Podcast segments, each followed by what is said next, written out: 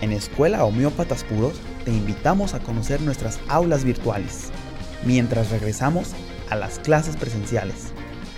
Te recordamos que tenemos nuestro inicio de clases en enero, mayo y septiembre. Escuela Homeópatas Puros te invita a formar parte de la mejor familia homeopática del occidente. ¡Inscríbete!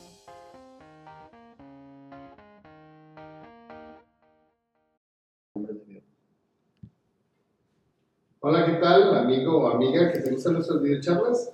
Hoy tenemos un tema sumamente especial y un invitado de lujo. Ya está ya esperándonos en nuestra conexión. Entonces, pues doctor Belli, buenas noches, ¿cómo está usted? Buenas noches, Javier. Buenas noches a todo el auditorio. Gracias por la invitación. No, gracias a todos los lunes.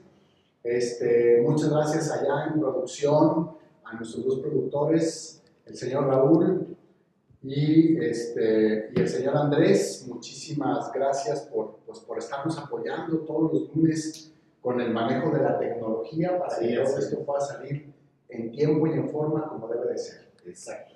Bien, pues este, bienvenidos a todos. Eh, hoy tenemos un invitado especial.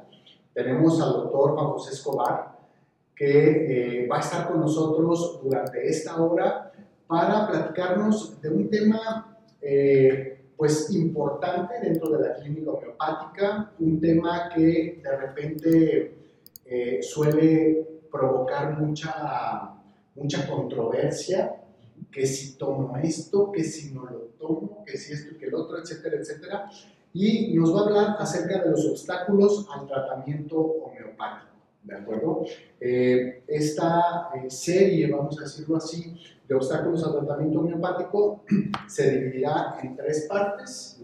Y hoy veremos la primera parte cuando nos hable el doctor Juan José de los bloqueos físicos Ajá. y eh, estaremos viendo con él los obstáculos mecánicos, los obstáculos químicos Ajá. y los obstáculos debido al uso previo de medicamentos.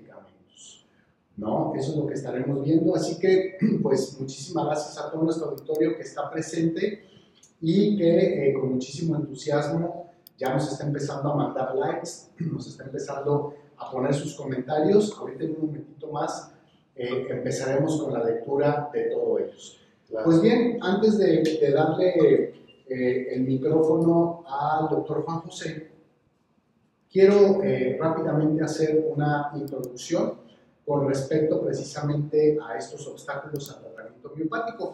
Y es que debemos de recordar, ya lo hemos hablado en muchas otras videocharlas, de todas las partes que tienen que ver con la clínica homeopática. ¿no?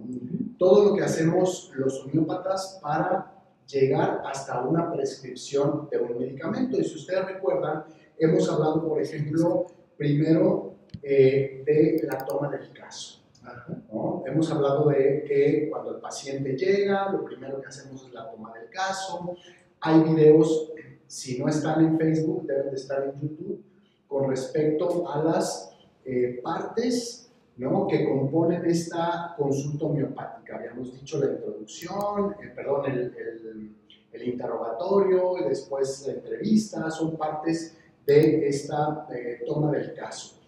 Después de que hemos terminado de tomar el caso, hacemos el análisis de la totalidad sintomática de nuestro paciente. ¿no? Revisamos todos esos síntomas que nuestro paciente nos acaba de dar, buscando, hemos dicho, aquellos característicos, únicos y peculiar. y peculiares que son los que individualizan a cada uno de nuestros pacientes.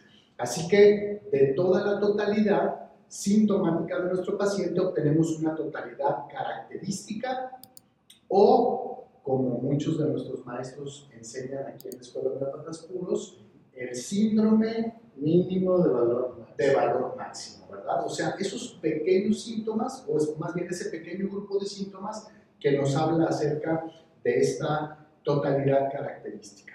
Una vez que hemos tenido la totalidad característica, vamos al repertorio, ¿verdad? Metemos estos eh, síntomas traducidos a rúbricas eh, homeopáticas y empezamos a hacer el trabajo para sintetizar de alguna manera de 4.000 medicamentos a un grupo pequeño de medicamentos que ha demostrado mucho éxito con ese tipo de conjunto de síntomas. Ya que hemos terminado con, el, con, con la revisión o con el trabajo repertorio, obtenemos un resultado matemático y entonces hacemos la revisión de la materia médica, ¿verdad? Revisamos la materia médica para estar bien seguros que el medicamento que vamos a prescribir es el adecuado, ¿de acuerdo? Una vez que ya supimos cuál es el medicamento que vamos a, a, recetar a nuestro paciente, tenemos que revisar los criterios de prescripción de potencia y saber qué potencia es la que vamos a utilizar. Acuérdense, como ya lo platicamos en alguna videocharla, las, eh, las, eh, los, los, criterios de prescripción que nos da el, el doctor Javier con respecto a cuando son minerales los medicamentos, cuando son vegetales y cuando son eh, animales. Así que una vez que seleccionamos la potencia, después viene la prescripción del medicamento. Ese podríamos decir es todo el trabajo que hacemos antes de que nuestro paciente salga del consultorio para empezar un tratamiento. ¿De acuerdo? Bien, pero muchas veces aunque hayamos hecho perdón, todo este trabajo de manera correcta, suele pasar que a veces el medicamento no causa o no provoca en el paciente ese resultado que nosotros estamos esperando, ¿verdad? Y normalmente suele suceder por diferentes circunstancias, ¿no? Eh, así que esas circunstancias precisamente son los obstáculos al tratamiento homeopático y es lo que nos va a hablar el doctor Juan José Escobar. Así que quiero dejarle los micrófonos hasta allá, hasta la hermana República de Tlaquepaque, ¿de acuerdo? Desde donde está conectado en ese bello pueblo mágico. Así que, Juanito, bienvenido, muchísimas gracias por aceptar la invitación de Homeópatas Puros para la transmisión de esta videocharla y te dejamos con el tema que tienes preparado para nosotros. Gracias, gracias Belisario. Eh, ¿Qué tal? buenas noches, Javier. Eh, y buenas noches pues a, todos los que nos están siguiendo ahora en, eh, en esta transmisión. Y sí, efectivamente, como, como, como comentabas ahorita, ¿no? al momento que llega el paciente con nosotros, hacemos una serie de pasos, ¿sí? Desde, como tú ya lo dijiste, ¿no? Escuchar al paciente, este, meter rúbricas, repertorizar por fin encontramos el medicamento adecuado, a la potencia adecuada, a la frecuencia adecuada y resulta que no obtenemos el, resultado que, nosotros estamos esperando, ¿no? Muchas veces podemos pensar que a lo mejor nosotros este, hicimos algo mal, ¿no? Y volvemos a tomar el caso y vemos que, que sí era el medicamento, ¿no? ¿Qué, es lo que, es lo que puede estar pasando? Bueno, en el, libro de niveles de salud de Vitulcas toca esta, esta temática, ¿no?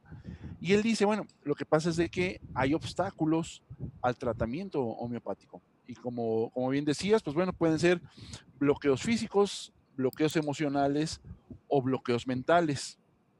Entonces, vamos a tratar de, en esta hora platicar un poco de los bloqueos uh, físicos. Estos, estos bloqueos físicos son, en general, son seis, eh, él, Vitulcas lo pone en seis categorías, ¿no? Lo que son los bloqueos mecánicos, bloqueos químicos, bloqueos por abusos de droga, bloqueos por medicamentos, debilidad del paciente o un bloqueo miasmático.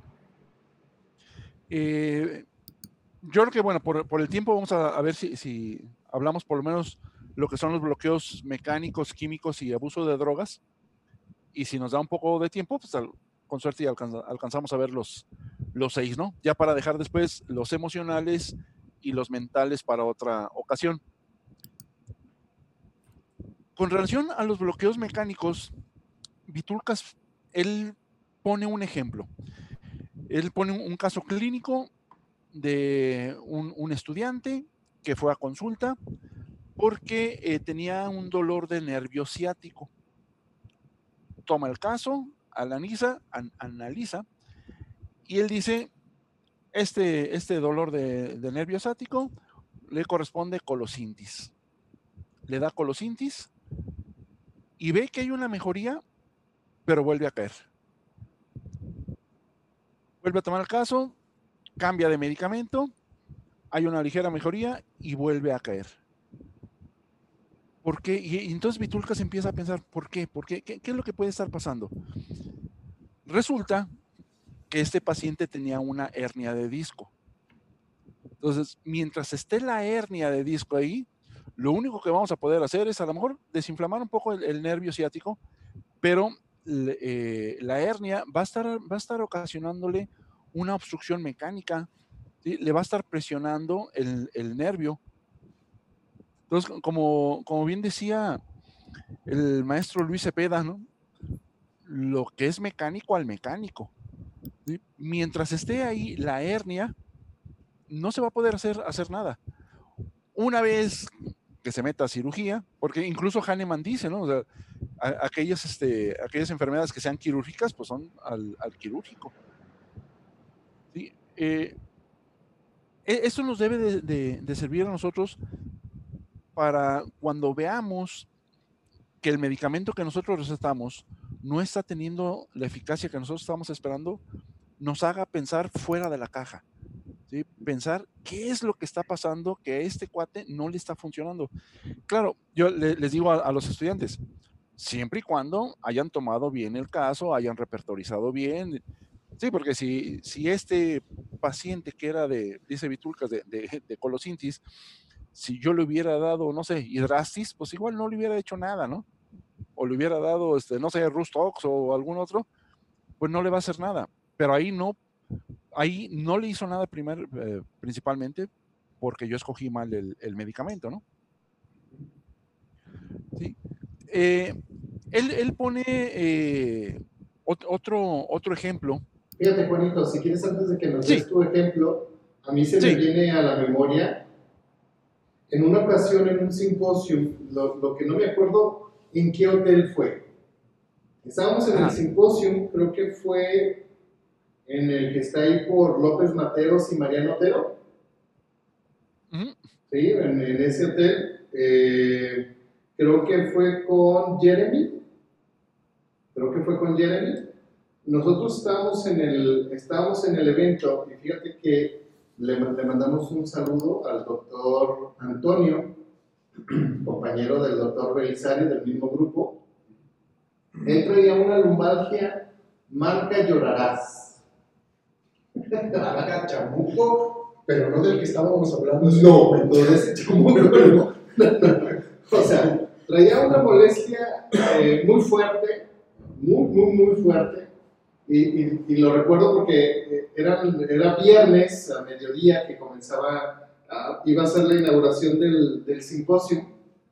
Y fíjate que, curiosamente, eh, bueno, a mí me dice, y estaba Javier Ortega, que también le mandamos un saludo de, de ya de Michoacán. Y nos volteamos a ver así como de, ¿quién lo va a jalar, tú o yo? Porque sabíamos que su dolor era por una cuestión mecánica y que necesitaba como una tracción, como, como un jaloncito como para sacar el nervio donde estaba atrapado. Entonces yo quería ver la técnica de, de él, de, Javier. Entonces, pues, sin miedo. sin miedo al éxito, papi. Sin miedo. Entonces ya nos fuimos a, a un saloncito, a otro saloncito, salimos de ahí del, simposio, nos fuimos a otro saloncito y ahí nos pusimos a dar nuestros, nuestros jalones, ¿no? Sanamente, terapéuticos, no sean mal pensados, ¿no? Y eh, Javier, Javier Ortega, el doctor Ortega, le dice, tómate Natrumur, ta, ta, ta, ¿no? Le da las indicaciones, le da una dosis un día, otra dosis otro día, y al día nos fuimos al, simposio, toleró, toleró. Llega el sábado, como, ¿qué te puedo decir? El 50% de la molestia y nos decía, mira, mira, no manches, no, esto, no manches, no manches. Y el domingo, como si nada. Así, Juanito, así, como si nada, como si nada le hubiera pasado. Entonces, efectivamente, este tipo, cuando hay un problema mecánico, sobre todo hablando de lumbalgias o lúmbagos, como comúnmente los, los conoce la, la, gente, o como la ciática, ¿no?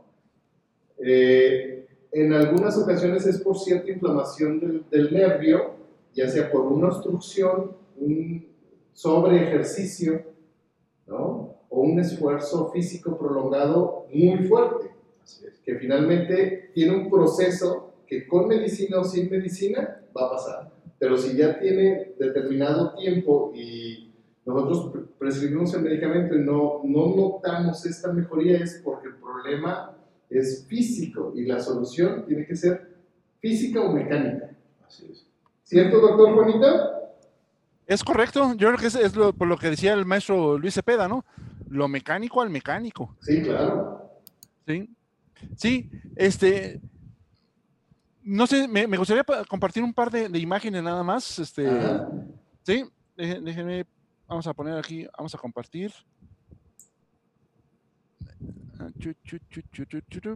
Ahí estamos. Ahí está, ¿no? Este es este, precisamente el, caso, ¿no?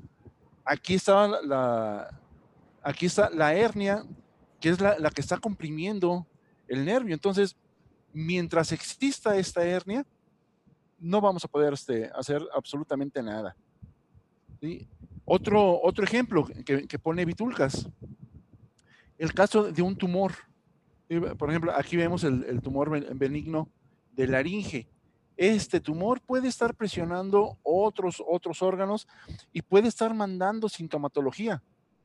Entonces, mismo caso, es una obstrucción física. Mientras esté aquí este tumor, no se va a poder hacer, ahora sí que absolutamente nada.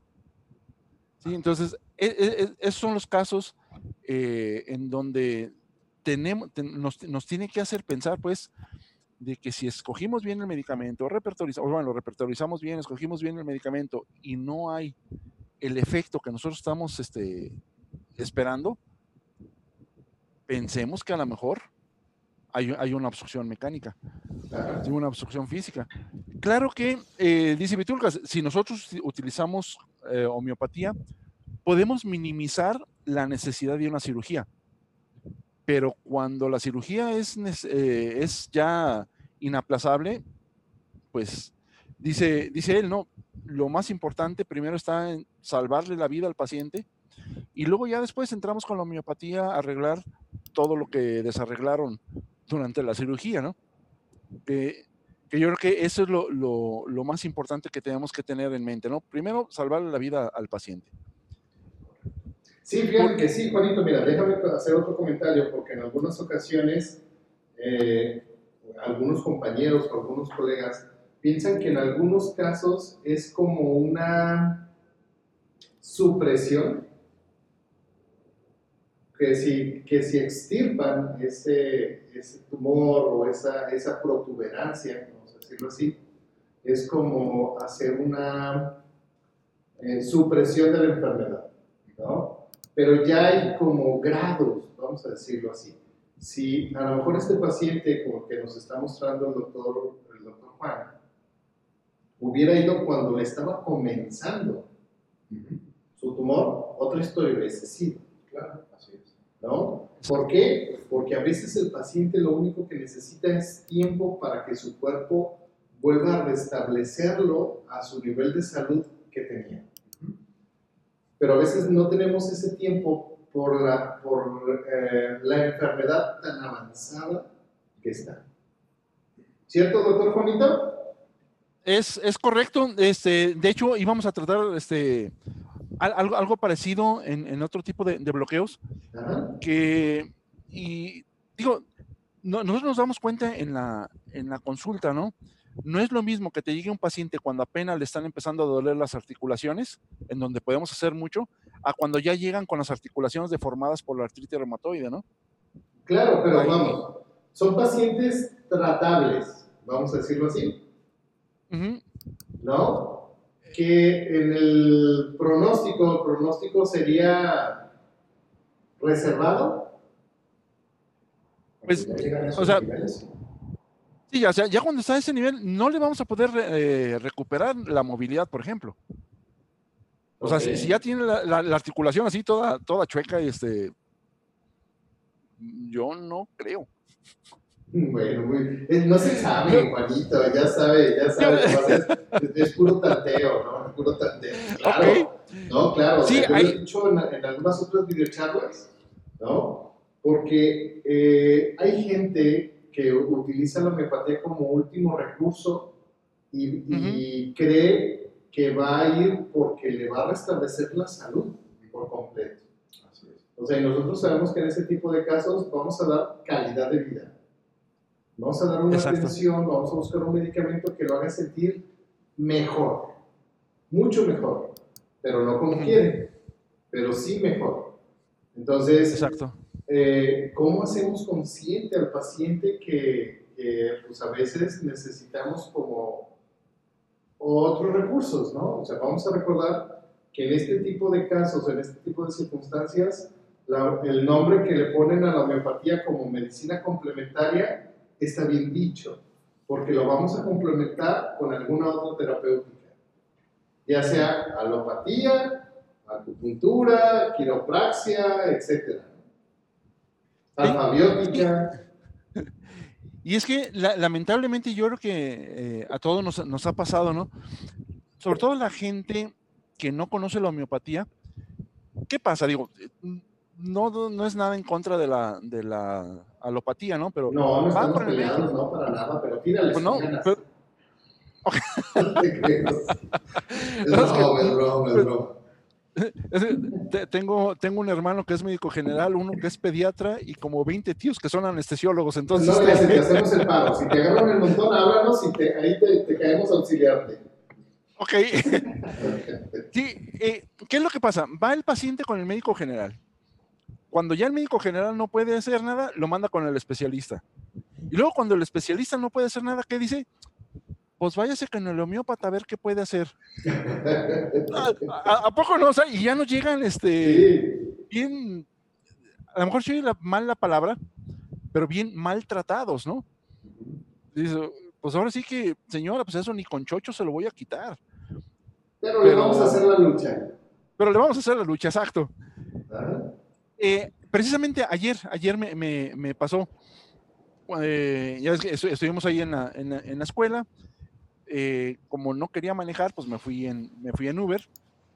De regreso venía platicando con, con el chofer. Y él ¿cómo me venía, pues este, pues el niño es risueño y le sacan plática. y le hacen cosquillas, pues te esperaban, ¿no? Exacto, me dieron sonaja. Y, y resulta que, que el chofer eh, casi que se quería consulta gratis ahí en el taxi. Es Pero, este, Sí. Y él, él me decía que, que andaba muy estresado y que le dolía el cuello y le dolía la cabeza. Pero él tenía la idea de que la homeopatía era únicamente así como para una gripa, una tos, pero no para cosas más, más complicadas, Ajá. ni para cosas mentales. Entonces, yo creo que eh, hay una mala percepción por un, un- un buen grupo de, de pacientes que no conocen en realidad a la homeopatía, ¿no? Que yo creo que, bueno, estas pláticas han, han ayudado mucho eh, a quitar muchos, muchos mitos, ¿no? Uno de ellos, digo, y ahorita regresamos al- a la plática, el de la homeopatía es buena, pero tienes que tener fe. Pues, no, so- no somos santos para que nos recen, ¿no? O sea, la homeopatía, lo padre de la homeopatía es que funciona aunque no creas en ella. Exacto. y, y como, correcto. y como decía, creo, creo que el, el maestro Luis también decía, ¿no? O sea, la homeopatía no falla, el que falla es el homeópata. Sí. ¿eh? Entonces, pues bueno, pero yo creo que todos estamos poniendo nuestro granito. Entonces, regresando a estos, este, a estos bloqueos físicos, vamos a un, un Bueno, ¿y qué pasó con el taxista? Ah, este, el taxista, pues eh, resulta que pues le, dejé eh, mis datos. eh, le dije, mire, ahí donde me, iba- va a ir a dejar, ahí tengo mi consultorio. Este, ahorita estoy haciendo las consultas por, por videollamada, más vale, más, más, más seguro. Eh, y ya después, los, los que son de aquí de la ciudad pasan al consultorio, nada más por el, medicamento, y los que son de otras ciudades, pues ellos lo consiguen donde, donde sea.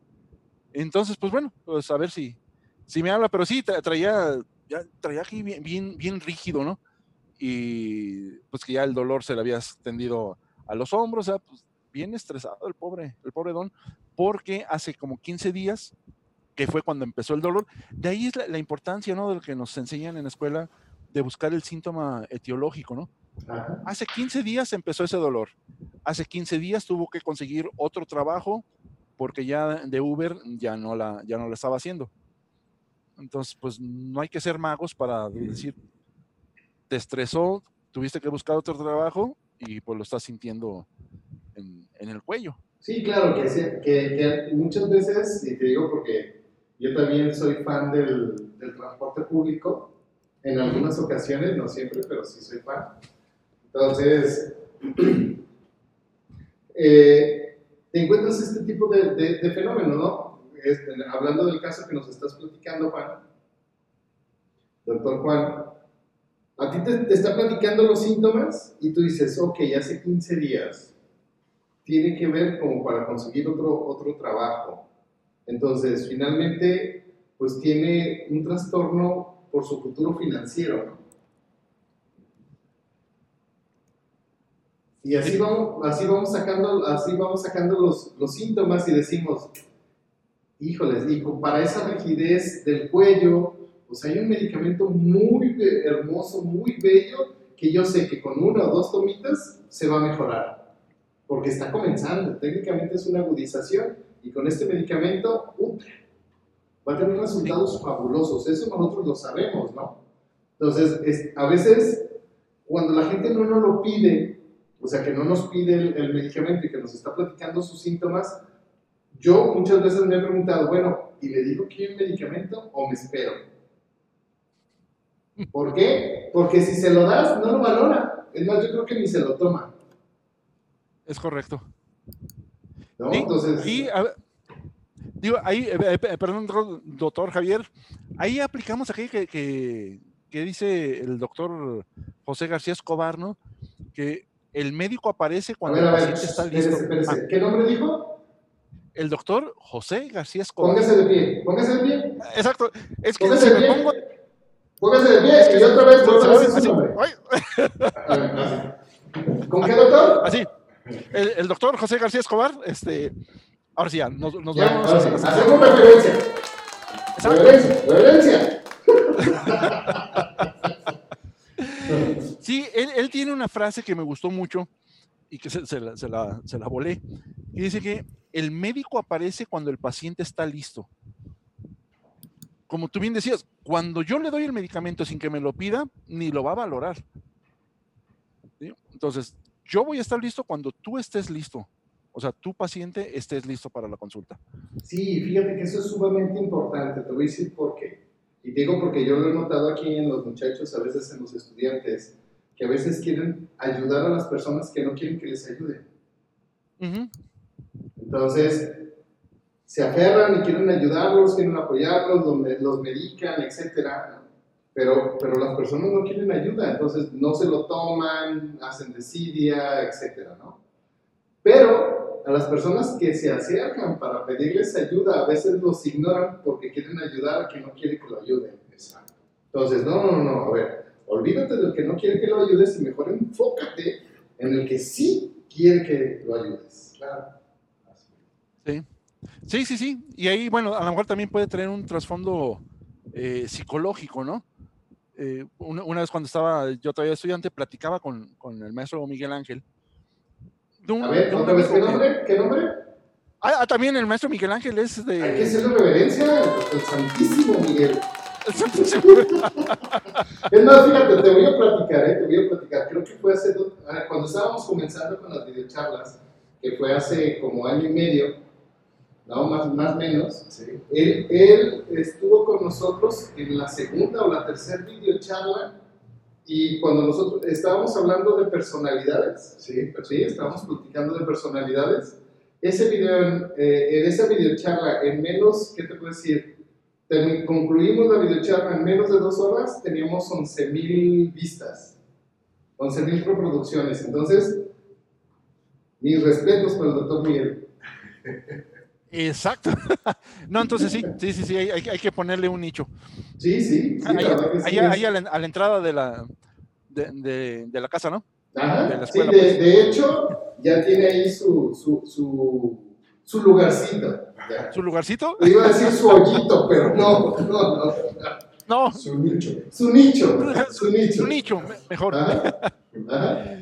Bueno, este, bueno, lo que pasa es que a veces nosotros queremos ayudar, pero porque eh, yo, por la plática que tuve con él, porque a lo mejor hay algo de tu personalidad que te está molestando, que te ve, que ves reflejado en la otra persona. Entonces hay que ver a ver si no estamos este, nosotros los, los que necesitamos ayuda eh, en lugar de, de, de, la otra persona que queremos ayudar. Sí, exactamente. Pero, es algo de lo que nos dice el doctor Miguel Ángel Virgen Ayón.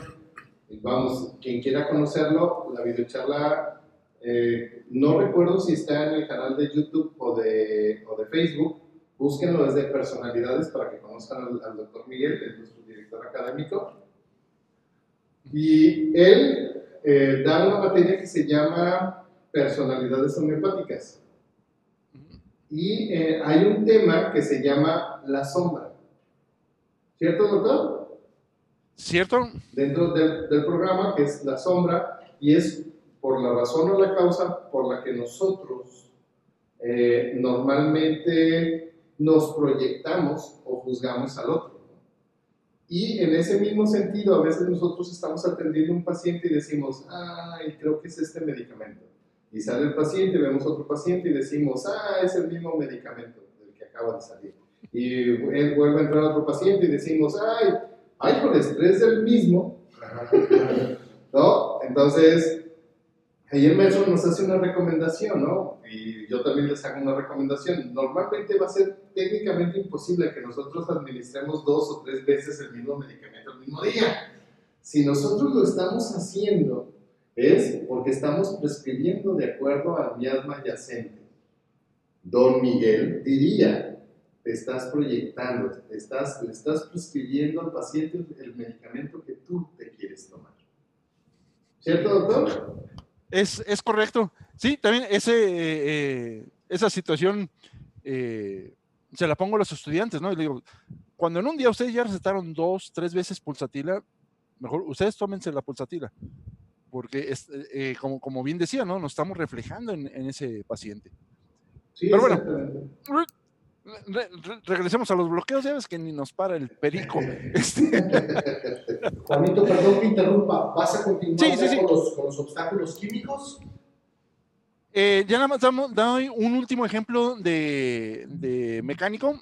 Okay. De físico, pues, y nos vamos a los químicos. Perfecto. Para después hacer un, una pausita, nos estaba diciendo el, el, productor para poder leer algunos mensajes. Pero okay. adelante. Es que eh, para redondear esta idea, es como que si yo me pusiera un vendaje muy apretado en el brazo. ¿Qué va, ¿Qué va a pasar con ese vendaje? Pues a lo mejor se me va a entumir la mano, me va a, a, voy a empezar a sentir hormigueo y se me va a poner fría al final de cuentas yo voy con el médico y le digo, ¿sabe qué, doctor? Es que siento la mano fría, la siento hormigueando y pues este, como que si ya no la siento, más bien. Sí, yo le hubiera dicho, oiga, doctor, ¿sabe la técnica de la mano del muerto? así la siento, así la siento. Entonces, eh, sería ilógico que me dieran un medicamento que tenga de dolor de mano, entumecimiento y hormigueo, ¿no? ¿Qué hago primero? Pues primero me quito la venda, se me restablece la, la, la circulación y listo, problema arreglado. ¿sí? Quitamos el bloqueo físico primero y luego ya todo es paz y armonía en el paciente. ¿Sí?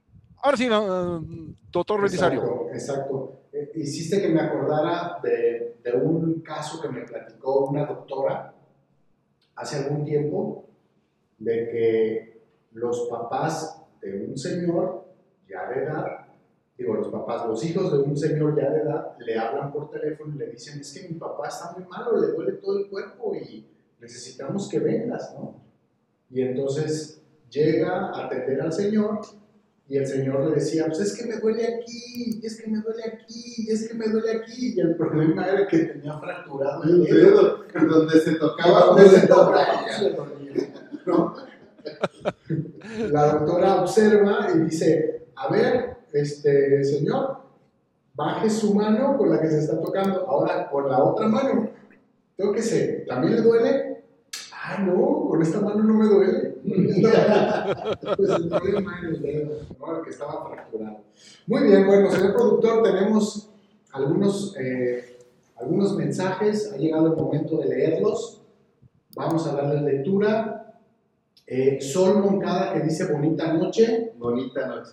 Gracias, Sol, qué bueno que estás conectada. Eh, Norma Leticia Hidalgo Madero que dice saludos. Saludos. Saludos, Norma, Saludos. para ti allá en tu casa. Luz Chiquis que dice maestros queridos, buenas noches, qué placer estar aquí. ¡Luz, chiquis! ¡Aplausos! Campanita Se, se la cambió al productor, ¿eh? Se la cambió al productor. Ya estaba lista con, con la palomita, pero ahora se la Muy bien. Aude Sapere que dice saludos. Saludos igual para ti, Aude, qué bueno que estás conectada. Rosa Martínez Cuevas que dice saludos. Gracias, Rosana, qué bueno. Aude Sapere que dice siempre tocan temas muy grandiosos. Gracias. Gracias. Gracias, Gracias. Qué bueno que te gusta. Y pues bueno, es, el doctor escoge, ¿no? De repente todos estos, todos estos temas porque de alguna manera eh, está al pendiente de cuál es el interés de la sociedad todo el tiempo. No crean que se la pasa, no crean que se la pasa leyendo los periódicos, eso no, tiene sus técnicas especiales, pero él sabe cómo es saber cuál es el tema del que vamos a hablar. Bien, Miriam Chávez que dice saludos maestros Juanito, Belisario y Javier, gracias por el tema muy interesante. Gracias a ti, Miriam. Gracias, gracias, Miriam. Eh, Gio Le- eh, Le- Levia que dice saludos, Gracias. Gracias igualmente. José Altamirano Jara que dice buenas noches, saludos desde Ecuador. Saludos hasta Ecuador. Saludos hasta Ecuador. Si aquí está haciendo calor, Dios sabe cómo está por allá. Exacto. No, allá está, eh, allá están, eh, ¿cómo se llama? La estación contraria a la que tenemos. Aquí estamos en, en primavera, ellos tienen otoño allá. ¿Ah? Ellos tienen el otoño. Qué curioso. Sí, así es. ¿Y cómo te ha ido? A ver, platícanos. Es- ¿Con el otoño allá? No, con los alumnos de allá. Ah, ok, muy bien, muy bien, muy bien. Ah, Este, estamos por terminar ya esta semana, mañana martes y el próximo jueves, eh, el cuatrimestre con el grupo de primero, en el que tenemos eh, pues a un estudiante, a, Paola, que le mandamos un saludo. Saludos Paola. Paola, que está en Ecuador, también a Catherine, que está en Colombia. Ah, un saludo, Catherine. Así es, y este, pues excelentes alumnas, grupo fantástico, estupendo. Así que, pues bueno, ya terminando esta semana y bien contentos para iniciar en, en mayo, el 11 de mayo, para martes y jueves. Ahora, Tienes alumnos de Aguascalientes también. Sí, hay alumnos de Aguascalientes, hay alumnas de Monterrey, hay alumnos de, de, La Ciudad de de la México. Ciudad de México, en Toluca, tenemos alumnos De Oaxaca. de Oaxaca, tenemos alumnos en eh, Tuxtla Gutiérrez, en Chiapas, donde están Mauricio y, y Paulina. Este, En- en Monterrey. En Monterrey también, tenemos por todos lados. En Sinaloa, en Sinaloa, Durango, en Chihuahua. Durango también. Entonces, eh, tenemos alumnos por todos lados. Eh, una de las cosas importantes que eh, la Escuela Homeópatas Puros eh, desde hace mucho tiempo ha desarrollado, pues es precisamente la educación a distancia. Que no sea una situación de emergencia sanitaria que, bueno, a nosotros nos agarró no con los dedos detrás de la puerta. Nosotros ya estábamos haciendo este trabajo de educación a distancia desde muchos años antes a esta emergencia sanitaria, así que comentarles a toda la gente que está ahí en el auditorio, desde cualquier parte de la República donde tú estás, puedes estudiar una licenciatura en homeopatía aquí con nosotros en la Escuela de Homeópatas Puros, porque solo tienes que conectarte a la hora de tu clase y vas a tener una clase en vivo, ¿de acuerdo? Con alumnos presenciales en el momento en el que regresemos y todos los alumnos virtuales conectados de otras partes de la República tomando la misma clase. Sí, son clases sincrónicas, haz de cuenta que es como si estuvieras eh, viendo, como el ejemplo es esta videocharla que estamos aquí en el, estamos aquí en el, en el salón. Entonces, es más o menos el, el ejemplo, que son clases sincrónicas. Así es. Como si estuvieras aquí sentadito junto con nosotros en la butaca. Exactamente, ¿no? Muy bien. Eh, Miriam Chávez también que dice, eh, me imagino que es un saludo, no alcanzo a ver el- el- la imagen, un saludo para el maestro Pepe. Saludos. Saludos. Lourdes Saludos. Sánchez que dice, hola, buenas noches, maestros Javier Belisario y Juan José. Lulu, buenas noches. Un gran placer escucharles. Muchas gracias por compartir sus experiencias y conocimientos, siempre aprendiendo. Gracias, Lulu. Gracias por estar conectada. Chimina Nicolasa que dice, buenas noches, maestro Belli, Juanjo y Javier. Gracias. Gracias, Chimina. Gracias. Gracias, gracias, gracias. Y bien, pues bueno, antes de Que no me puedo acordar del nombre de Chimina. Ah, hay que decirle a Chimina que nos ponga su nombre completo. ¿De acuerdo? No, eh, eh, fue compañera de luz Ajá. de del par de señores que venían de, Sí, de Martina. de de Martina. Martina y de su esposo. ¿Cómo es el nombre de Juan también? Creo que sí. Juan, y Martina. Ajá. Así es, Juan y Martina. Estaba en ese salón. Del doctor Mario, el El dentista. doctor Mario. A ver, viene en la lista, viene en la lista. Este, estaba también. eh, ¿Quién estaba también en ese salón? Ya dijiste Ah, Te a. faltan dos, Sí. tres, te faltan tres. Eh, Pati. Patinar está bien. A ver, seguirle. A ver si se acuerda Juanito. Juanito se debe de acordar. Así es. Eh, bien, comentarles a todos, a toda la gente en el auditorio que hoy lunes, que es el último lunes del mes de abril, es el último lunes que estaremos transmitiendo en el horario de 8 y media a 9 y media. Acuérdense ustedes que a partir del primer lunes de mayo eh, estaremos recorriendo media hora antes y entonces las videocharlas serán de las 8 a las 9 de la noche. Y esto será por un tiempo indefinido, probablemente allá acercándonos tal vez al final del año pudiera haber algún otro cambio, pero eh, tú no te preocupes. Lo que tú tienes que hacer para estar siempre a tiempo de esta videocharla es entrar a nuestras redes sociales, buscar Activa las notificaciones, ¿no? Dale me gusta, activa las, las notificaciones para que estés siempre al tanto y súper informada de cuándo y a qué horas y de qué se trata la videocharla del día. Exactamente. Y pues bien, Juanito, adelante. Este, te dejamos los micrófonos para que nos hables ahora de la segunda parte, los obstáculos químicos. ¿Qué dice el doctor Víctor Cas? Ah, Ok, gracias. Pues eh, los, los bloqueos químicos, dice, dice Vitulcas, que los podemos encontrar en cuatro, cuatro grupos, ¿no? Cuatro tipos de personas. Aquellas personas que usan drogas recreacionales, aquellas personas que consumen drogas medicamentosas, aquí entran los, eh, pues todo- todos los, los medicamentos, personas que consumen grandes cantidades de café con regularidad y personas que toman eh, también grandes cantidades de alcohol. Ah, qué bueno, qué bueno que no entró la Coca-Cola. Exacto. Bueno, lo que pasa es que esto es como, esto es como, este, yo creo que ha de ser como en el órgano, ¿no? Ha de ser como, como Hahnemann. A lo mejor Vitulcas toma mucha coca y por eso no puso nada de las cocas, ¿no? Sí, como Hahnemann no habla nada del tabaco, ¿no? porque era, era asiduo al tabaco, entonces pues no escribe nada sobre eso, ¿verdad? Exacto, entonces a lo mejor por eso no puso nada de las cocas. Eh, pero bueno, entonces estas personas que consumen grandes cantidades de drogas, eh, que toman muchos medicamentos, que toman también grandes cantidades de café, eh, ahí lo, que, lo que podemos es, eh, esperar es de que el, el tiempo de entre toma y toma, nosotros vamos a empezar a ver que no es lo suficiente. ¿A, qué, a qué me refiero? Si ustedes, ah, digo, si, si todos nosotros hacemos el análisis y decimos, a este paciente le voy a dar Natrumur cada ocho horas, pero resulta que a lo mejor a las dos, a las tres horas, se le pasó todo el efecto. Es como que si estas drogas, estos medicamentos, este café, este alcohol, estuviera antidotando al, al paciente. De hecho, él, él pone un ejemplo de un estudiante que llegó con una neuralgia intercostal del lado izquierdo con agravación entre 10 y 11 de la mañana. Toma el caso y dice, este paciente es de Natrumur 1000. Le da una, una toma de Natrumur 1000 se va a su casa, pero a los pocos días regresa el mismo dolor eh, de, la neuralgia. Le vuelve a dar otra toma de Natrium Murmil, se va un par de días y regresa otra vez el mismo dolor.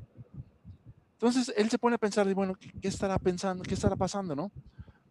Se sienta a hablar con el paciente y descubre que eh, esta persona estaba utilizando eh, en su pasta de dientes una pasta de dientes eh, rica en menta. Le retira la, pasta de dientes y el problema se, soluciona. Aquí me, gustaría hacer una aclaración. No sé, ustedes este, con, toda la, experiencia del, del, mundo que tienen, Vitulcas dice que él, cuando prescribe Natrum Mur, retira la menta. Pero nada más, nada más con Natron Moore. ¿Sí? A mí eso, me saltó porque yo creo que, eh, digo, yo creo que todos hemos escuchado, ¿no? Que la menta antidota a, la homeopatía, pero Vitulcas únicamente dice Natron Moore. Creo yo que si no, en el libro él diría toda la medicina homeopática este, se antidota con, con menta o con mentol pero él en el libro de, niveles de salud, de salud, perdón, únicamente hace referencia a Natrum Moore. No sé, este, ustedes qué, qué opinión tienen de... Levanté la mano. Levanté la mano. Exacto, adelante hasta allá, hasta la escuela. Mira, voy a ser breve porque ya te he quitado mucho tiempo y la verdad que el tema que nos estás exponiendo es suma, suma, suma, sumamente interesante. Entonces, Fíjate, cuando yo estaba allá en la, cuando estaba allá en la escuela, cuando estábamos en, la en Alonisos, Grecia, que estaba yo en la, en la, allá en la escuela, eh, él cuando veía ciertas características en ciertos pacientes que le daban como ciertos datos, él la primera pregunta que hacía era, ¿utilizas algún tipo de droga o has utilizado algún tipo de droga? Y normalmente eh, la respuesta de los pacientes era sí. Y ya, ya continuaban las preguntas abiertas, ¿no? Eh, que a mí era algo que me llamaba mucho la atención porque, vamos, con la experiencia del, doctor Vitulcas, él cuando veía este, este, tipo como de datos, hacía como este tipo de, de, preguntas muy directas o específicas. Y tú sabes que a nosotros nos enseñan que debemos de hacer preguntas abiertas. Entonces, contestando a tu, a tu pregunta, o dándole una respuesta a, tu pregunta, ¿por qué Liturcas eh, hace esta, esta mención de, del mentol o de la menta en, en Natrumur? Es una cuestión de experiencia por el caso que estás mencionando y algunos otros que tuvo. Y de hecho lo, lo menciona en alguna otra bibliografía, es un, en la materia médica... viva. viva, la materia médica viva hace, hace cierto señalamiento y te dice, te dice la razón, ¿no?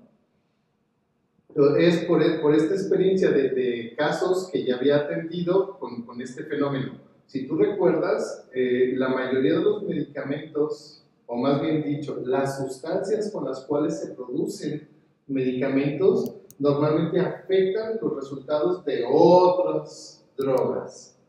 ¿Sí?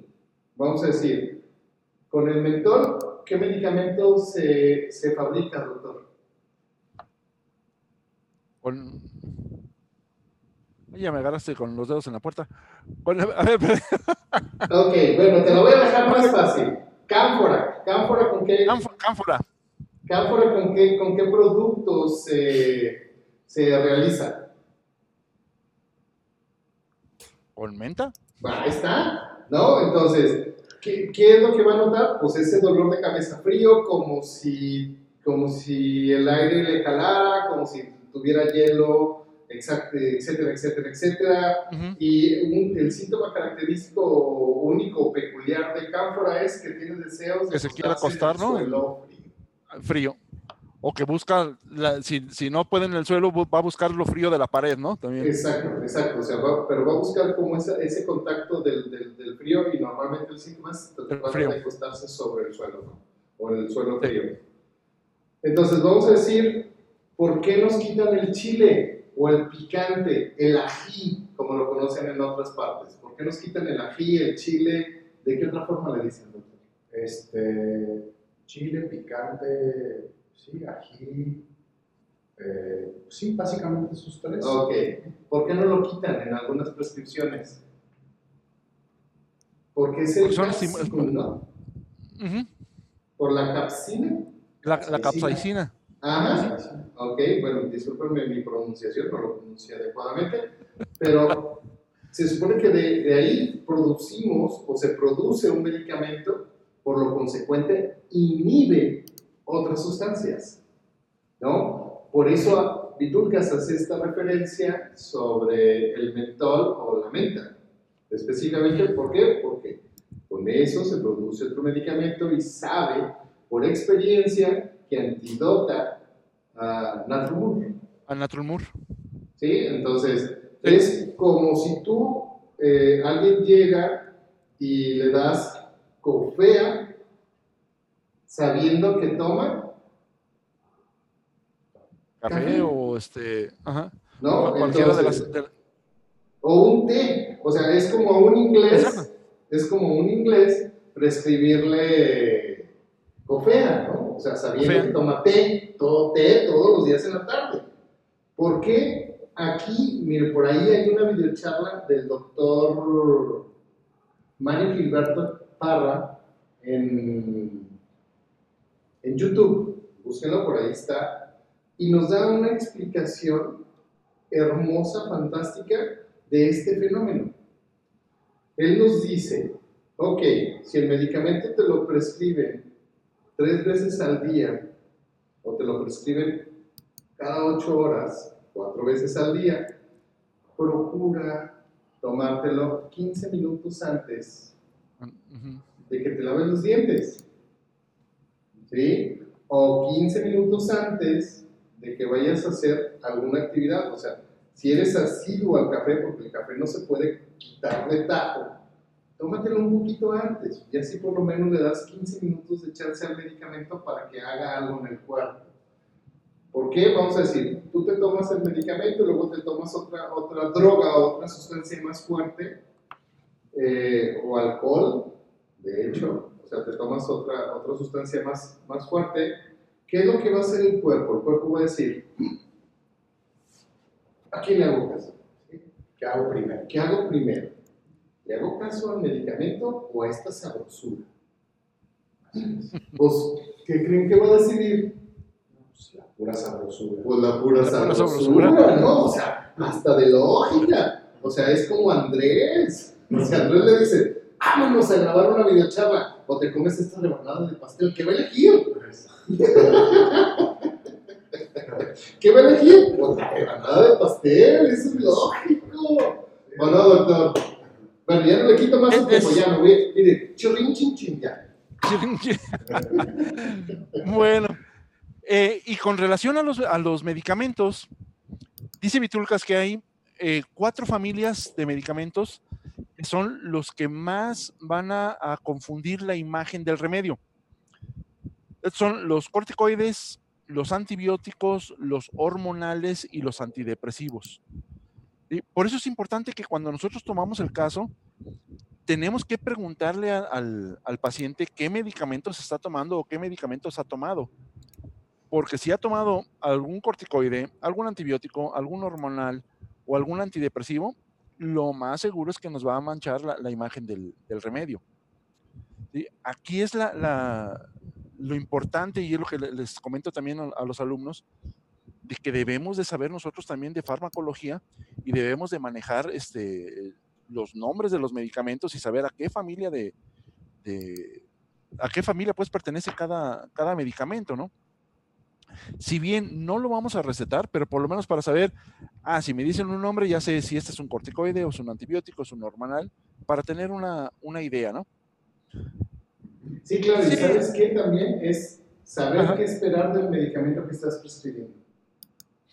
Exacto. Exacto, eso no- nos va a servir pa- para nuestro pronóstico también, ¿no? O sea, voy a saber si, si va a funcionar o no. Lo- los únicos dos medicamentos que dice Vitulcas que no, que no interfieren son los, los que se llaman de sustitución. que son las insulinas y la tiroxina, que se maneja para cuestiones de, tiroides.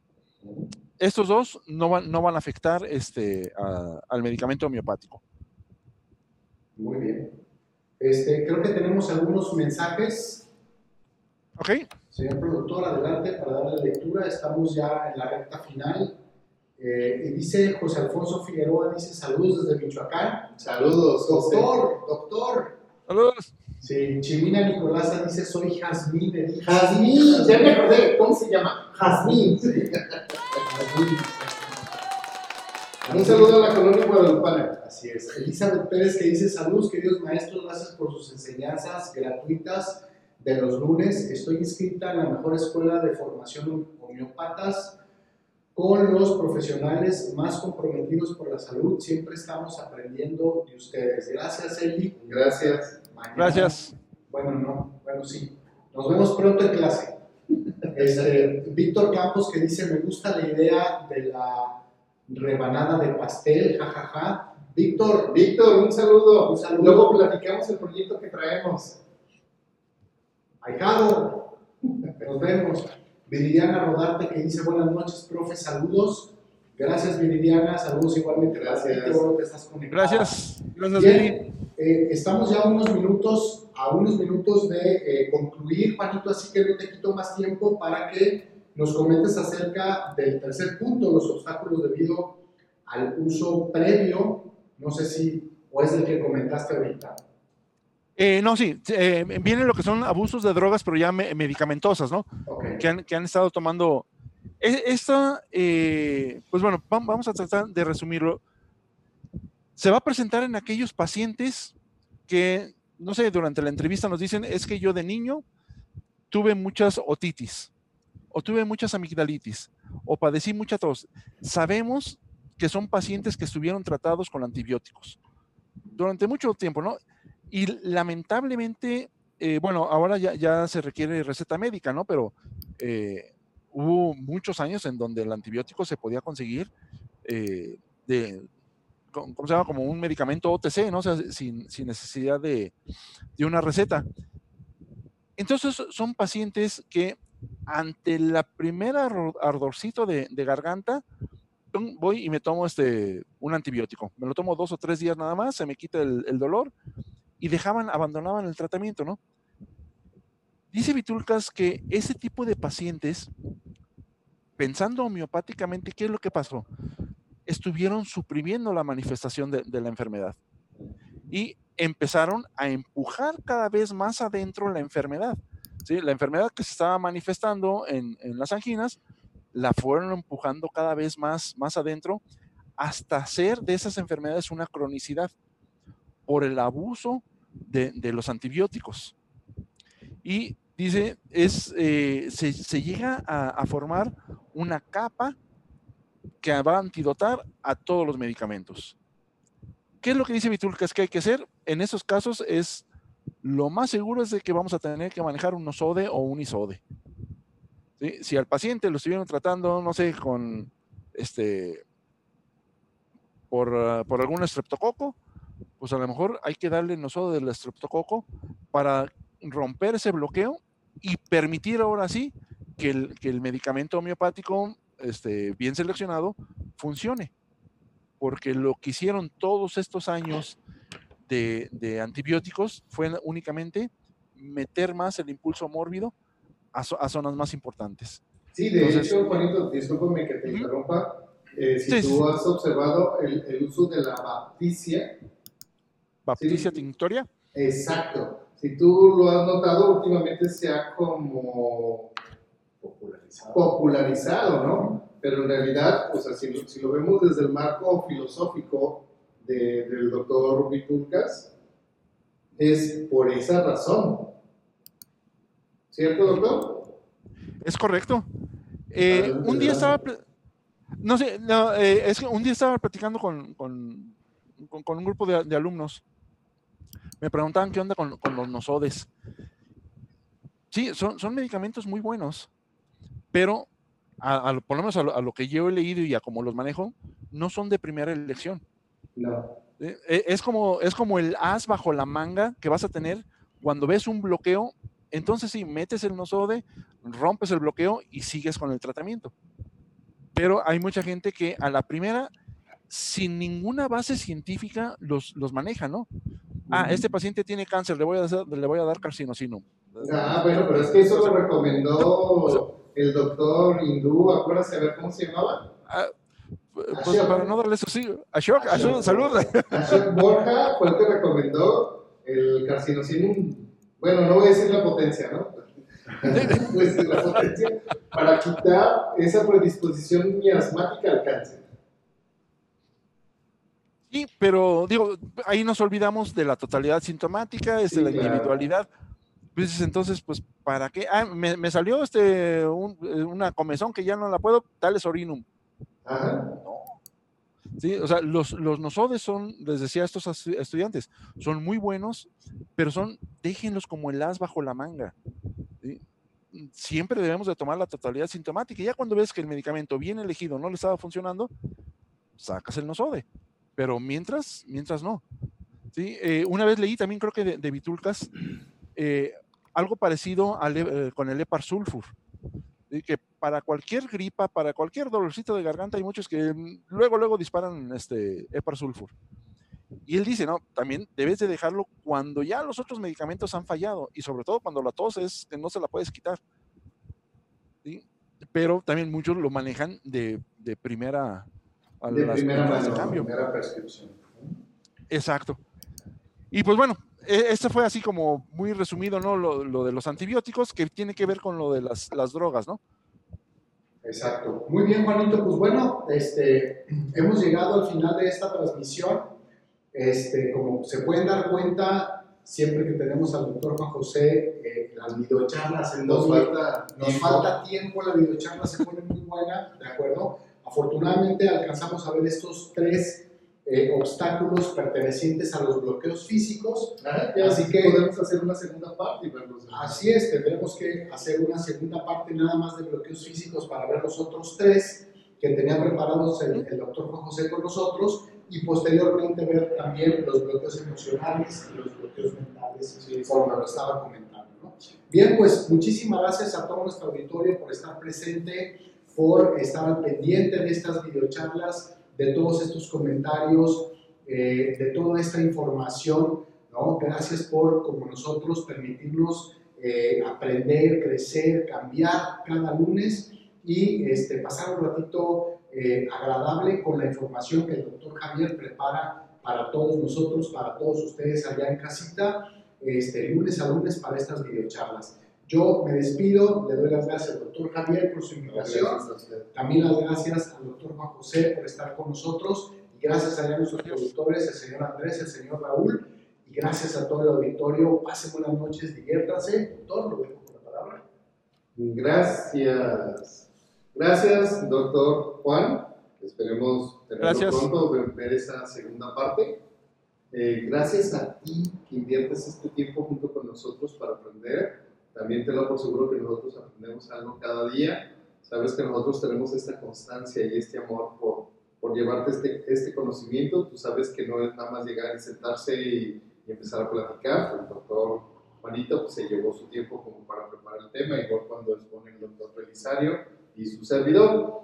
Entonces, si te gusta la videocharla, recuerda darle me gusta, activa la notificación para que, para que estés al tanto y lo mejor de todo, compártelo.